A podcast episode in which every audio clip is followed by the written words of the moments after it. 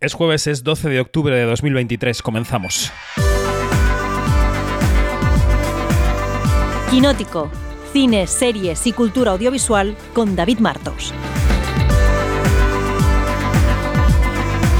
Quinótico.es.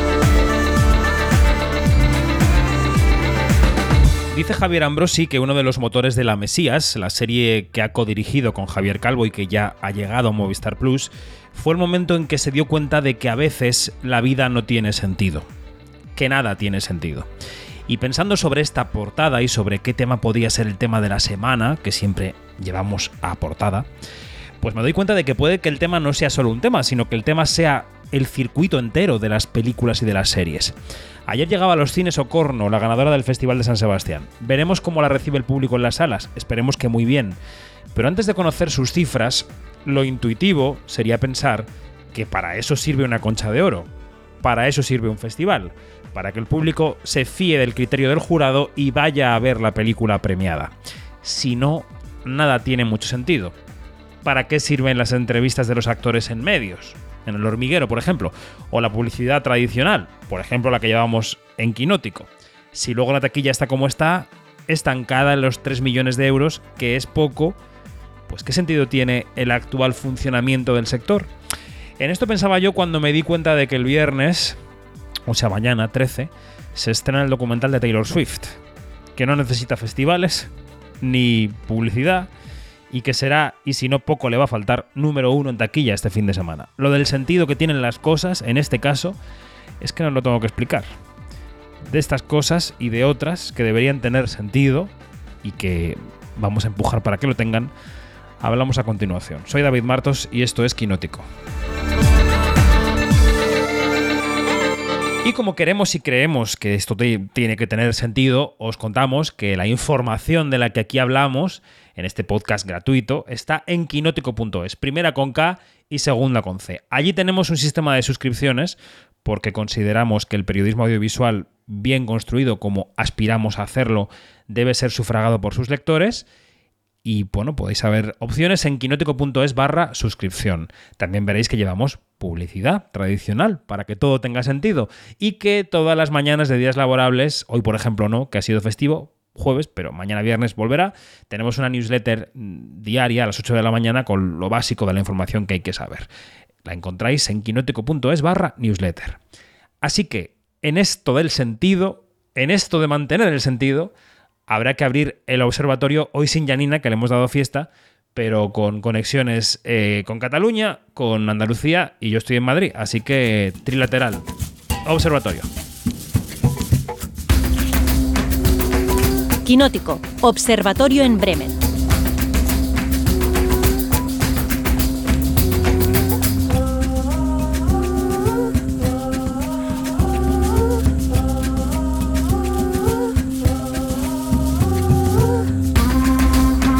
Pues tiempo de observatorio en pleno puente del 12 de octubre, eh, pero claro, que tenemos desplazados en sendos festivales a dos eh, miembros de la redacción de Quinótico, así que aquí no se descansa.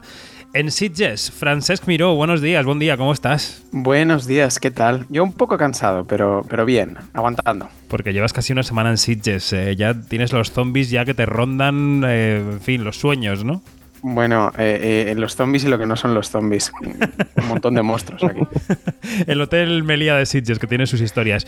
Y en el equivalente gaditano de Sitges, en el South International Series Festival, que nunca sé bien cómo ordenar los nombres, Luis Fernández. Buenos días, ¿cómo estás? Muy buenos días. Pues aquí planteando que me hagan hijo adoptivo de la ciudad ya y alargar mi estancia. no puedo imaginar a nadie más gaditano que tú en el mundo. Hombre, por supuesto. Muy bien, muy Integradísimo desde el primer día.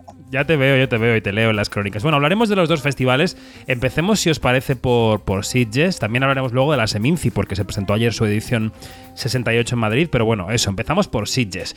Sitges, eh, yo estuve por allí unos días, el fin de semana. Ahora se ha quedado Francesco un poco eh, guardando el fuerte. También es jurado de la crítica. Eh, no nos puedes contar nada, evidentemente, de tu labor de jurado, Francesc, pero, pero muchas pelis, ¿no? Estás ahí a tope. no, os puedo, no os puedo contar nada, pero sí que estoy viendo una cantidad de películas eh, en las que el nivel está bastante correcto. Eh, yo me esperaba que al ser 31 películas de sección oficial hubiera bastante bastantes películas que, bueno, que la calidad puede ser más o menos dudable, aunque sean divertidas. Y estoy viendo que el nivel está, está bastante alto estoy, y estoy contento, la verdad. Bueno, pues el festival arrancaba el pasado jueves, allá eh, por el Pleistoceno anterior, con Hermana Muerte, la nueva película de Paco Plaza, que verá la luz en Netflix a finales de este mes, no va a pasar por los cines, y la película suena así. Ave María Purísima. Sin pecado concebida. Perdóneme, padre, ¿por qué pecado? Te escucho. Acabo de llegar nueva aquí como maestra. No sé si estoy preparada. Cuando escribió ese nombre, Anya. ¿Qué? Nada. Tengo duda. ¿Tú? No lo mires, Ana María. La niña santa. María, Madre de Gracia. Tu don es un regalo del cielo. Bueno, antes de entrar a qué nos pareció la película, Francesc, eh, tú has podido hablar con Paco Plaza, ¿no? ¿Y qué te, qué te ha contado? Paco me contó que eh, es un milagro haberla vista en Sitges, esta, esta película, porque incluso me contó que había hecho una mezcla de sonido especialmente para los dos pases que tenía la película en Sitges y que para él era un placer eh, poder mm, proyectarla aquí con un público al que conoce porque lleva viniendo aquí desde hace, desde hace 20 años. Pero también me contó que, bueno, yo le pregunté por eh, cómo veía la situación de, de los festivales a la luz de la noticia de la semana anterior de la injerencia política de Vox en el, en el Festival de Gijón. Sí. Y, y él me, me contaba, me decía que, que para él es muy importante salir a, a, defender la libertad creativa, tanto de los creadores como de los festivales y de los programadores de esos festivales. La función del arte es provocar y confrontarnos contra cosas que no nos gusten. O sea, eh, lo, demás, lo otro es acomodaticio y es eh, marketing. Yo pienso que la cultura te tiene que enfrentar a cuestiones incómodas, a cuestiones que, que no necesariamente compartas ideológicamente, eh, porque solo a través de esa dialéctica es cuando realmente la reflexión es profunda y válida, pienso yo. Si no nos pasamos el día viendo o sea, mm, cosas que, que complazcan a, nuestro, a nuestros ideales, ¿no? Y, y, yo creo que eso lo que nos hace es empobrecer intelectualmente. Entonces, por supuesto hay que defender ese, ese territorio con uñas y dientes. Este era Paco Plaza. Y si entramos a la película, yo debo decir que la película me gustó bastante. Es un terror eh, eh, seco, ambientado en la posguerra española, un terror luminoso tipo Ibáñez Serrador que nos lleva hasta un convento de monjas en el que ocurren cositas, con una protagonista que es Aria Bedmar, que es no debutante, pero prácticamente para el gran público, que me pareció que estaba muy bien. Y además es que está mi querida Maru Valdivielso en la película, así que todo bien. ¿A ti qué te pareció eh, Hermana Muerte, Francesc? A mí también me, me gustó y, me parece que es una, una, película que para estar rodada prácticamente solo en una ambientación explota muy bien los recursos que, que tiene creo que en el caso de Paco Plaza tiene una inventiva visual y tiene eh, agallas para enfocar determinadas escenas de terror y determinadas escenas de acción con una perspectiva innovadora en un género que no deja de ser el de historias de fantasmas, cuyo lenguaje es bastante limitado y sin embargo él me parece que arriesga en esta película. Mm. A lo largo del fin de semana, del primer fin de semana de Sitges, se desembarcó allí eh, Prime Video, eh, lo podéis leer en Quinótico, estuvieron presentando la serie Romancero, la película Awareness, a la que incluso le hemos dedicado un, episodio de Quinótico extra, y el domingo quien apareció por allí fue Alex de la Iglesia para presentar la segunda temporada de eh, 30 monedas de su serie Diabólica para HBO Max. Le preguntábamos en rueda de prensa em, cómo había sido la relación ¿no? con HBO, él anunció hace un par de años que tenía firmadas tres temporadas o pactadas. Ahora ya no sabemos si habrá una tercera o no. Parece que depende del éxito de esta segunda, pero bueno, veremos qué pasa. Y él nos decía que él, él, él colmaba de, de, piropos a HBO y decía que se había encontrado con alguien que sabía de lo que hablaba por primera vez. Por primera vez, ojo a esto, al otro lado de la línea telefónica. Eh, un apoyo real a nivel, por ejemplo, técnico, a nivel eh, narrativo. Eh, qué duda cabe que en HBO tiene que haber gente que sepa mucho, ¿vale?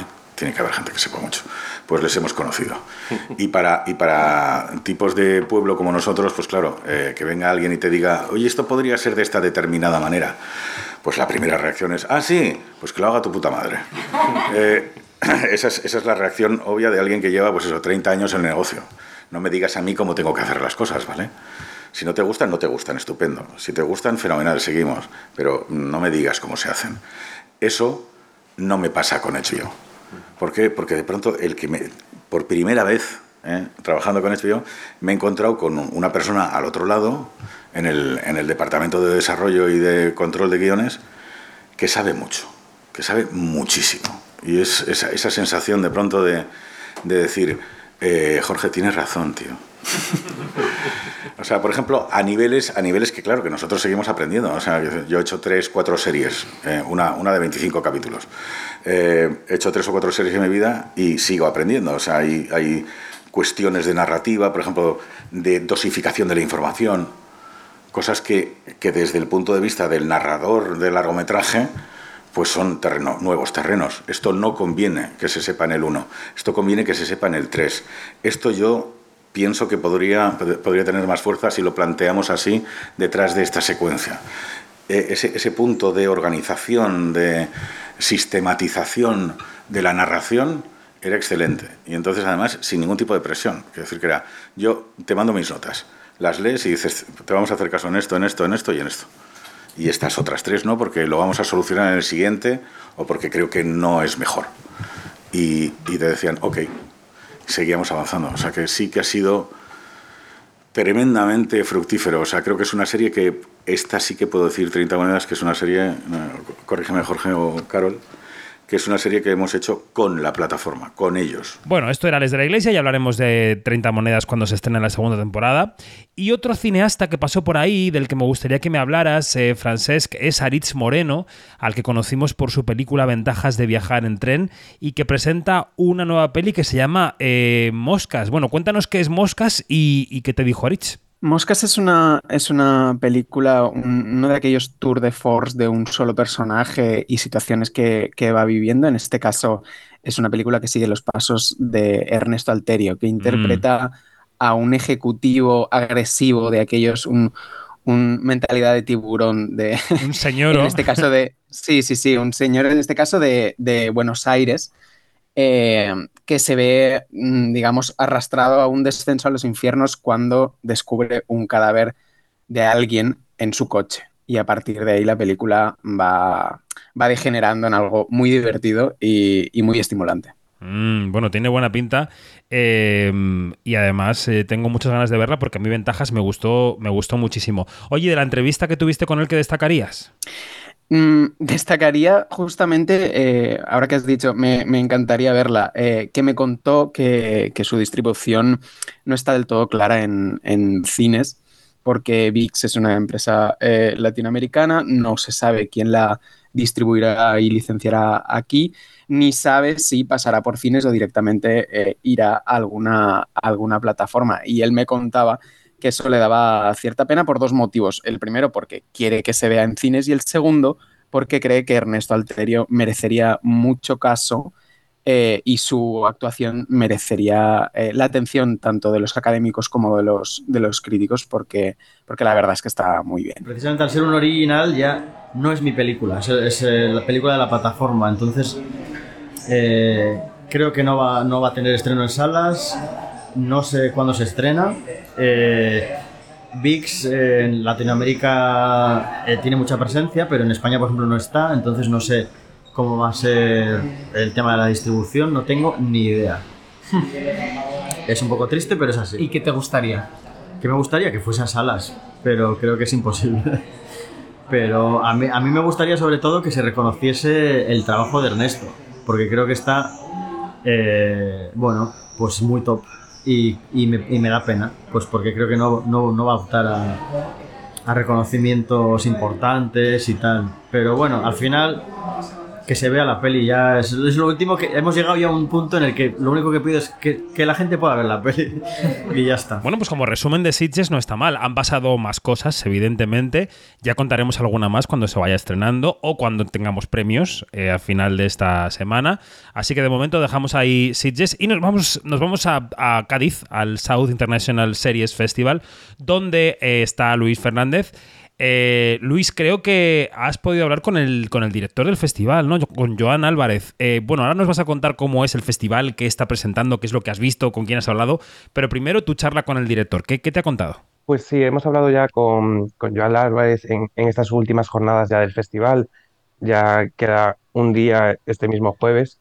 Y, y nos ha hecho una primera valoración de esta primera edición, una primera edición que reconoce que llega un, un poco verde, como es normal porque son primerizos, pero que él reconoce que está muy contento, sobre todo eh, por la reacción del público gaditano y así nos lo contaba. Lo que hemos encontrado es unas, eh, eh, digamos, muy buenas vibraciones por parte del público, que para nosotros es fundamental. O sea, nosotros somos un festival para el público y para la industria, pero empezamos diciendo que somos para el público. ¿Qué quiere decir eso? Quiere decir que traemos series, traemos series nacionales, series internacionales, las traemos con el cast o con el equipo de cada una de las series, cual quiere decir que tenemos una alfombra roja diaria donde pasan 25 30 celebrities o, eh, y eso es muy bueno pensamos porque el público realmente se encuentra con los que hacen las series, con los que crean las series y eso le da un valor extraordinario, ¿no? Le da un valor extraordinario.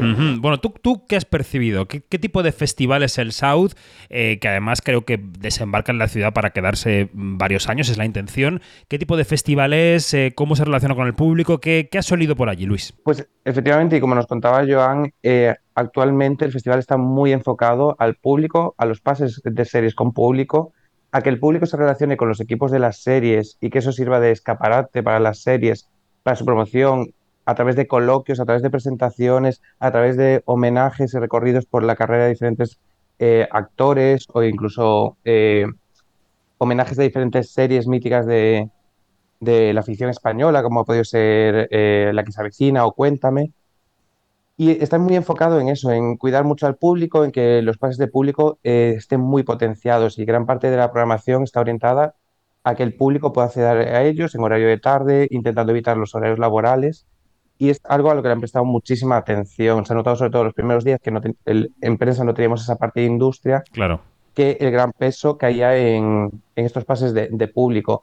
Y la reacción del público sí que ha sido buena, sobre todo, eh, y Joan lo, lo comentaba también en su entrevista, que para las siguientes ediciones quieren enfocarse todavía más en esa mirada hacia el sur, que sea una mirada a la ficción andaluza, pero también un- una mirada hacia el, eh, el sur del mundo en general. En esta edición ya han, ya hecho propuestas en las que miraban a África, en las que miraban a Oriente Medio, y quieren seguir enfocando eh, esa visión hacia territorios con los que puede haber eh, opciones de coproducción, que hay mercados enormes, de hecho nos, nos ponía como ejemplo Nigeria, donde Netflix ya está trabajando para eh, producir series eh, en, el terreno y que él veía ahí posibilidades de eh, llevar a cabo foros de coproducción o, algunos programas de formación que permitan establecer lazos más estrechos con mercados con los que habitualmente no trabajamos en, en España y que además él consideraba que esto era un poco el, el punto diferenciador de que puede aportar el South International Series Festival en el panorama español que ya está trufado de, de varios, festiva- Mm. varios festivales centrados en la ficción española. Mm, qué interesante. Eh, la verdad, eh, yo creo que sí que hace falta esa mirada hacia el sur. Oye, y de lo que has visto, de las series que se han presentado, eh, ¿qué es lo que te ha gustado? ¿Alguna que te haya gustado especialmente? Ay, mira, pues eh, he visto bastantes cositas y hay cosas muy chulas. Hay una que yo creo que hay que comentar que el Festival de Cádiz, eh, bueno, el South no tiene eh, un palmarés como tal. Este año solo entregarán un premio del público. El palmarés es, es un objetivo que, que Joan Álvarez se marca de cara a próximas ediciones porque cree que es necesario de cara al prestigio del festival y a convertirlo en un festival de, de categoría A. Pero en esta edición hay una, un premio del público que yo puede, creo, me da la sensación de que podría ir fácilmente a Nolly, que es una serie británica protagonizada por Elena Bonham Carter, en la que da vida a Noel Gordon, que era una actriz de una sitcom, eh, no, no sé, eh, como en los 70, 80 creo que era, Ujú. y que ella está monumental, la serie funciona como un tiro, además es típica historia de actriz consagrada que tiene su propio proyecto y que cae en desgracia porque la cadena considera que está vieja ya directamente. La llaman vieja y entonces se quieren deshacer de ella. Y es divertidísima, funciona, el guion funciona a la perfección, el ritmo del primer capítulo, que son 49 minutos, que no es cortito, son 49 minutos, pero funciona de maravilla. Y yo creo que entre el público func- funcionó muy bien porque yo fui a un pase de público y los aplausos fueron muy potentes. Y después me gustaría destacar otras dos propuestas, que una es Galgos de Movistar Plus, que nos han enseñado el primer episodio y que se estrenará, creo, a principios del año que viene, que comentaron, y que es una propuesta muy interesante, un término medio entre la crematorio y entre crematorio y succession, podemos decir. Es Ah, como una mira. succession a- a- eh, cañí. Y, y funciona, funciona estupendamente, porque además tiene un cast eh, impresionante con una Adriana Ozores que se come el primer episodio de arriba abajo. Y la otra propuesta que quería destacar es Power Play, que es una propuesta noruega que ganó en Cannes Series, donde El Hijo Zurdo estuvo premiada. Pues en Power Play ganó Mejor Serie y Mejor Música. La trae Filming en diciembre. Es una miniserie sobre la primera ministra mujer en Noruega, que es un personaje interesantísimo y que su primer capítulo es una mezcla entre comedia, sátira y thriller que no me lo he comparado como con Beep o In the Loop, pero que a mí me ha parecido una cosa eh, súper refrescante y me parece que es algo a tener en cuenta. Pues oye, nos quedamos con tus tres recomendaciones. La verdad es que tengo ganas de ver las tres. Así que muy bien, muy bien recomendadas las tres series, sí señor.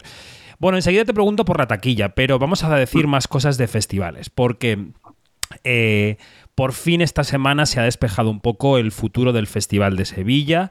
El festival ha emitido una nota de prensa eh, confirmando las fechas de este año, después de los vaivenes del Ayuntamiento de Sevilla, que quería aplazarlo al año que viene por eh, los Grammy Latinos. Finalmente dijo que este año, bueno, el festival será del 24 al 29 de noviembre.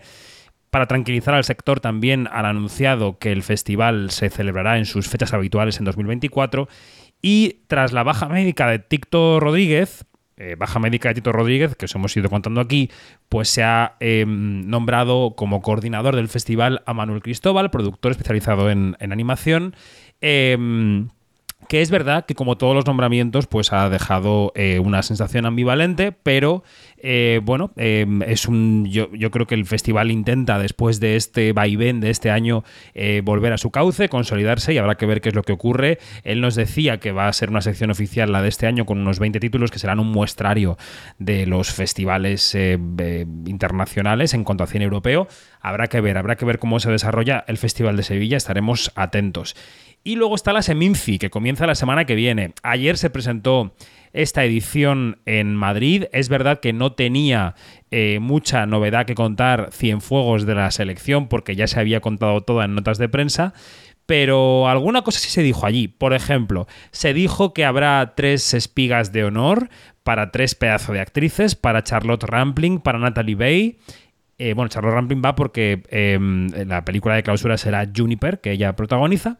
Y la tercera será para Kitty Mamber, protagonista de Mama Cruz, que se verá allí en Seminci, ya se había visto en Sundance, eh, y ella misma subía al escenario para agradecer el premio. Pero si estoy todavía haciendo los deberes para agradecer el premio me, me hace salir ahora.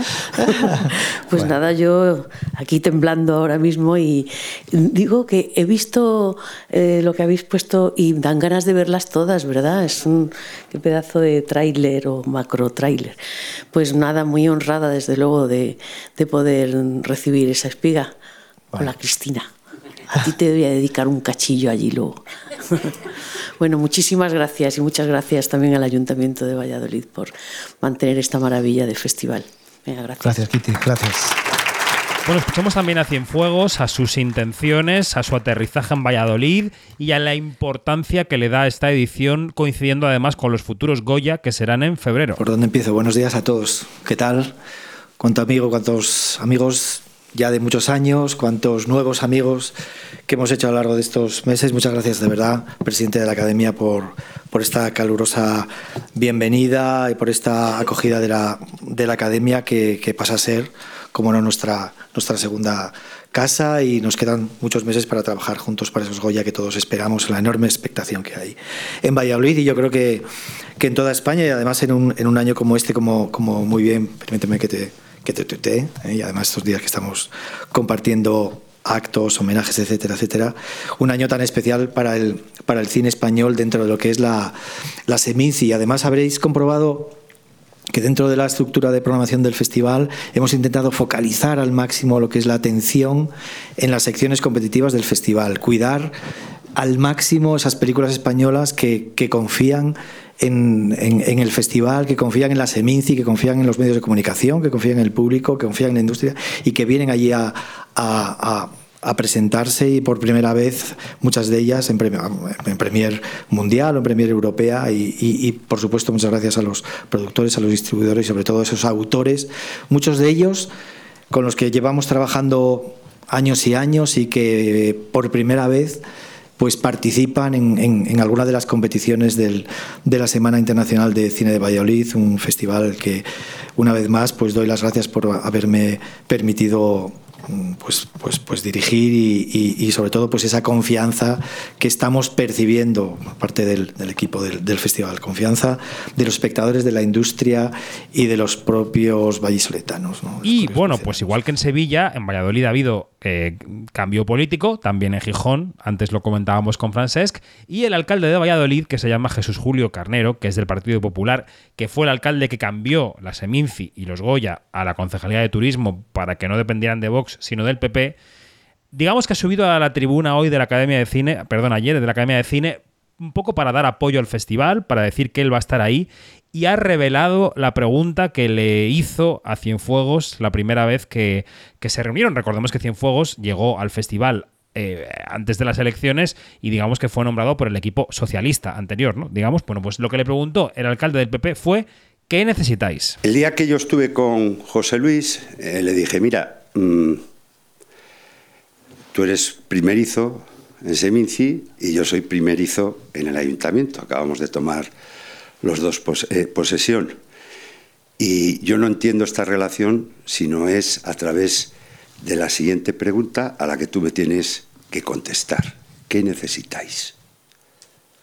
Y esa es la relación que tiene que establecer el ayuntamiento con un eh, festival, con la organización de un festival. Él se quedó impactado cuando le dije, ¿qué necesitas? Pero es que la relación no puede ser sino esa, y esa es la que va a ser a lo largo del mandato. O sea que parece eh, que va a haber continuidad en la Seminci. De hecho, él le ha hecho una propuesta para el 2025 a Cienfuegos, así que parece que ese ambiente está más o menos eh, pacificado. Vamos a ver también cómo se celebra la Seminci a partir de la semana que viene y la semana que viene contaremos también qué eh, peso específico tendrá quinótico en la Seminci. Y ya se me va a secar un poco la lengua, vamos con otras cosas. Por ejemplo, hablando de festivales en Sitges, Francesc se anunció eh, por parte de Filmax, que es una distribuidora y productora que cumple 70 años y que ya celebró su fiesta en San Sebastián, que van a poner en marcha un nuevo premio. Eh, y, y, además tú pudiste contarlo en Quinótico. Este premio, eh, ¿qué es y qué va a premiar? Este premio eh, forma parte de, las celebraciones de este 70 aniversario que has comentado y eh, tiene mucho sentido que lo presenten en, en Sitges porque es un premio dedicado al terror.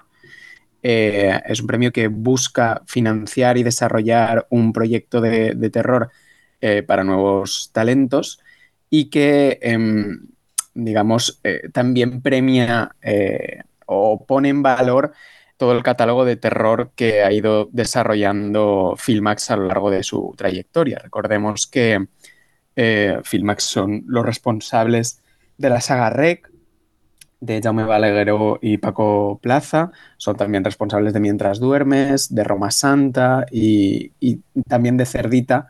Eh, y precisamente Jaume Balagueró y Carlota Pereda serán los eh, elegidos para eh, después de una selección que hará eh, profesionales de Filmax, ellos serán el jurado que elegirá el premio ganador, que será una, una película que desarrollará Filmax y esperemos que, que, pueda, digamos, apostar por nuevos talentos y nuevas historias del, del, terror y del fantástico, que al final es de lo que se trata, de buscar nuevas miradas y nuevas historias para, para el terror patrio. Pues sí, pues sí, pues sí. Nos alegramos de que se ponga en marcha este premio y sobre todo de que se dé oportunidad a gente joven de sacar la cabeza en el, en el panorama. Eh, Luis, vamos a repasar la taquilla, si te parece, de la semana pasada. La taquilla eh, sigue un poco en ese limbo entre los 3 y 4 millones de euros, si no me equivoco, ¿no? Y, y, y de ahí no está saliendo. Falta el gran impulso, no sé cómo lo ves. Sí, sí, totalmente. La, la, taquilla sigue anémica total. Además, veníamos muy mal acostumbrados de, un verano estupendo y, y no acabamos de remontar porque ningún título de los propuestos para, esta, para este otoño está funcionando del todo. No acaban de elevar la taquilla. Y como hemos visto a lo largo de, de todo este año que llevamos comentando la taquilla, eh, sin este número uno potente, la taquilla sufre mucho porque los títulos pequeños no están dando las cifras suficientes tampoco. Este fin de semana se estrenaba El Exorcista eh, Creyente, que es el relanzamiento de esta saga de, de terror que lo hacía con buenas cifras en Estados Unidos, en España se queda algo por debajo del millón de euros, no llega a ese millón, lo hace en cifras muy parecidas a Posición Infernal, que se estrenaba en primavera, que tuvo un muy buen mantenimiento y funcionó muy bien a nivel mundial. El Exorcista tiene opciones a hacer buenos números, pero su boca oreja es bastante peor y las críticas son bastante más negativas, entonces lo tendrá un poquito más complicado que, que Posesión Infernal. Y después el resto de estrenos es que ninguno ha funcionado especialmente bien, las caídas han sido bastante intensas, la, resaca de la fiesta del cine ha afectado porque mucha gente eh, fue al cine entre semana, la, la, fiesta del cine funcionó muy bien y entonces los títulos han visto afectados. ¿Qué pasa? Que al final tenemos una cartelera, una cartelera en la que los títulos grandes no están funcionando y se estrenan muchísimas películas cada, cada semana. Entonces yo creo que la atención del espectador no sabe muy bien dónde centrarse. De todos los estrenos de esta semana, solo El Exorcista Creyente y Golpe a Wall Street entraban en el top 10 y Golpe a Wall Street lo hacía eh, superando por poquito los 100.000 euros. Chinas de Arancha Echevarría, por ejemplo, se quedaba a las puertecitas del top 10 con 72.000 y el siguiente estreno ya era Dispararon al pianista, que eran en el número 16 con 43.000 euros. Las cifras pueden ser mm, en función de cada película y de su contexto mejores o peores, pero en el contexto general de la taquilla ninguno de los estrenos ha funcionado y esperemos que es, ayer miércoles que se estrenaron más películas y que hay algún título potente y que este viernes se estrena el documental de Taylor Swift, podamos ver eh, algún número más positivo y lo ideal sería empezar ya a superar otra vez esos 4 millones de euros como mínimo.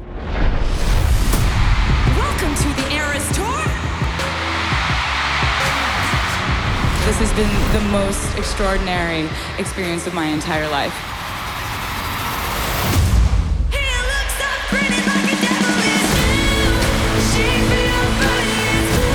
To go on a little adventure together, and that adventure is going to span 17 years of music. Eso te iba a preguntar por el documental de Taylor Swift, porque es la gran esperanza blanca de este fin de semana, un fin de semana este próximo, en el que estará en cartelera, porque lo está desde ayer, eh, por ejemplo, eh, Ocorno, por ejemplo, la, comedia española Me he hecho viral, por ejemplo, Los Colonos, por ejemplo, eh, Orlando, mm, Sound of, of Freedom, que es la película polémica de Estados Unidos, veremos qué hace en España. ¿Tú qué crees? ¿Qué, ¿Qué, ves que va a ocurrir este fin de semana? ¿Qué intuyes? Pues yo estoy muy perdido con este fin de semana porque, claro, tenemos muchos títulos de autor que, aunque hemos visto excepciones a lo largo de este año, la mayoría no están llegando a las cifras que deberían, no están encontrando ese público adulto eh, de cine de prestigio, de cine de festivales, les está eh, costando encontrar su filo y después hay grandes incógnitas. Eh, Taylor Swift se estrena mañana, no sabemos muy bien cómo va a funcionar en España, en Estados Unidos eh, va a ser una revolución, los datos de preventa son eh, impresionantes, en España no sabemos cómo va a funcionar, será interesante ver además eh, cómo funciona, porque también dentro de poco tendremos el documental de Zetangana, del que ya hay sesiones agotadas y demás, y creo que son experimentos interesantes que pueden servir para revitalizar un poco la taquilla con un público que a lo mejor normalmente no asiste a los cines. Y la gran incógnita en España va a ser Sound of Freedom. Eh, es un producto de acción que puede... Los productos de acción en España están funcionando generalmente bien eh, a lo largo del año, sin cifras espectaculares, pero manteniéndose bastante estables. Pero claro, eh, Sound of Freedom tiene un contexto muy especial, eh, ya lo hemos visto en Quinótico con un artículo que le dedicamos, que al final sigue un procedimiento de venta que además también se está aplicando en España, en el que puedes comprar entradas para que lo usen otras personas. Mm. Es decir, tú como comprador no tienes por qué ir a ver la película, sino que las cedes como a una tercera persona que quiere ir a verla. Esto lo hacen como para intentar potenciar el mensaje y demás. Pero es una gran incógnita, porque además se estrenan muchas salas, creo que son 330 salas, una cosa así, que son muchísimas para un estreno de estas dimensiones. Entonces era muy interesante ver la taquilla del lunes eh, cuáles son la resaca de, de, este fin de semana tan largo que vamos a tener. Mm. También habrá que ver el perfil de la gente que va a verla, ¿no? Porque en Estados Unidos se ha asociado esta película con las teorías conspiranoicas de los QAnon, por la eh, red de pederastas internacional que ellos dicen que existe. En fin, eh, la carga ideológica y la polémica está detrás de la película.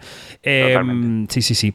No hemos dicho antes, al hablar de los Goya en Valladolid, que en esa gala eh, va a recoger su Goya Juan Mariné, que es un histórico director de fotografía e investigador fílmico, que si todo va bien, que esperemos que sí, lo recogerá en febrero con 103 años. Cosa que es eh, eh, sorprendente, ¿no? Como un hombre tan veterano va a recoger su Goya en 2024. Y también hemos sabido de noticias de la semana, eh, Luis, que The Crown llega por fin, sabíamos que llegaba la sexta temporada, pero sabemos que llega en dos tandas y que se va a quedar en 2005, ¿no? Pues sí, al final Netflix parece que ha descubierto que si estrena sus series de golpe, la conversación se pierde inmediatamente un, después del fin de semana de estreno prácticamente. Y entonces con sus series estrellas está siguiendo esta estrategia de partir la última temporada en dos tandas y tener dos inputs diferentes de comentarios en redes, de críticas y demás.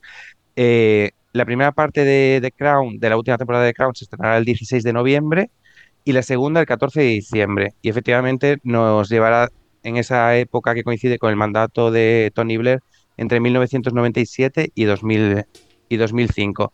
Esta es una estrategia que, que, ya digo, Netflix ha utilizado con otras series como Stranger Things, Ozark, La Casa de Papel, You, que al final lo que hacen es intentar potenciar ese, esa despedida de las series y darle darle una mayor visibilidad. Hmm. Aquí habrá que ver, eh, claro, eh, cómo replica eh, Peter Morgan su propia historia de, de, Queen en The Crown, ¿no? Porque son los días posteriores a la muerte de Diana, que es donde se quedó la anterior temporada. En fin, eh, Francés, ¿qué tienes por delante en Sitges ya para despedirnos? ¿Qué, ¿Qué, te queda? Te queda deliberar, supongo, y ver algo a lo mejor de lo que tienes ganas, no sé. Um, deliberamos el, el uh, en dos días, creo, y, y me quedan como cinco o seis películas para ver de, de, sección oficial. Eso significa que ya he visto veinte y pico y las confundo todas y ya no sé ni, ni de cuál, ni de cuál eh, hablo. Sí, sí, me, me, voy tomando notas y, y, así repaso y digo, ah, vale, esta era la coreana que pasaba aquello. Entonces, a, así me voy guiando, me hago una guía para mí mismo. Bueno, bueno, necesario, pero, porque si no, en fin. Pero eh, pronto veré Poor Things, eh, la ¡Hombre! nueva película de, de, Lantimos, y tengo muchísimas ganas de, de, verla. Está en sección oficial fuera de competición, así que no, no la tengo que, que juzgar, pero eh, tengo muchísimas ganas. Creo que, o sea, a mí Lantimos me, me encanta, pero además creo que, que, aquí habrá hecho algo muy loco de lo que tengo muchas ganas de ver, a ver qué tal. Claro, es, es un poco también complicado para una película que ha ganado un León de Oro irse a competir a otro sitio y perder, ¿no? Y arriesgarse a perder, porque imagínate que le gana otra. Eh, y Luis, ¿qué te queda a ti en Cádiz? ¿Qué es lo que tienes hoy en el menú para terminar? Eh, pues por supuesto, la fiesta de clausura, que esa no nos la perdemos desde Quinótico, pero también nos espera eh, una serie de la que tengo muchas ganas y además que me permite acercarme un poquito espiritualmente a estas Sitges, porque es una serie coreana. De, eh, en Corea del Sur se descubre una estatua de Buda, Anda. que para el alcalde va a ser como la gran revolución turística de, de su pueblo, pero que, que, desata una maldición y, y, esta estatua empieza a devorar las almas de las personas y convertirlas en no humanas. Entonces tengo muchísima bueno. curiosidad porque además nos ponen dos capítulos, que es como una pequeña excepción, porque en, el, en, este festival se ponen un solo capítulo y de esta nos ponen dos, entonces tengo muchísimas ganas de este pequeño acercamiento al terror desde Cádiz. No, no confundas a Francés, que, que eh, tiene que juzgar. Yo, yo, no, no, no, ahora tengo ganas de, de verla también. bueno, pues Luis Fernández Francés Miro, gracias por estar esta semana en el Observatorio de Quinótico, en el podcast, y que acabéis bien vuestros respectivos festivales. Un beso. Gracias. chao. chao. chao.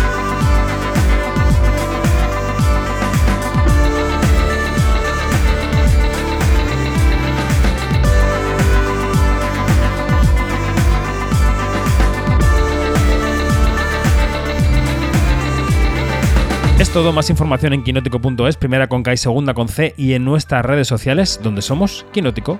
Hala, hasta la próxima. Adiós.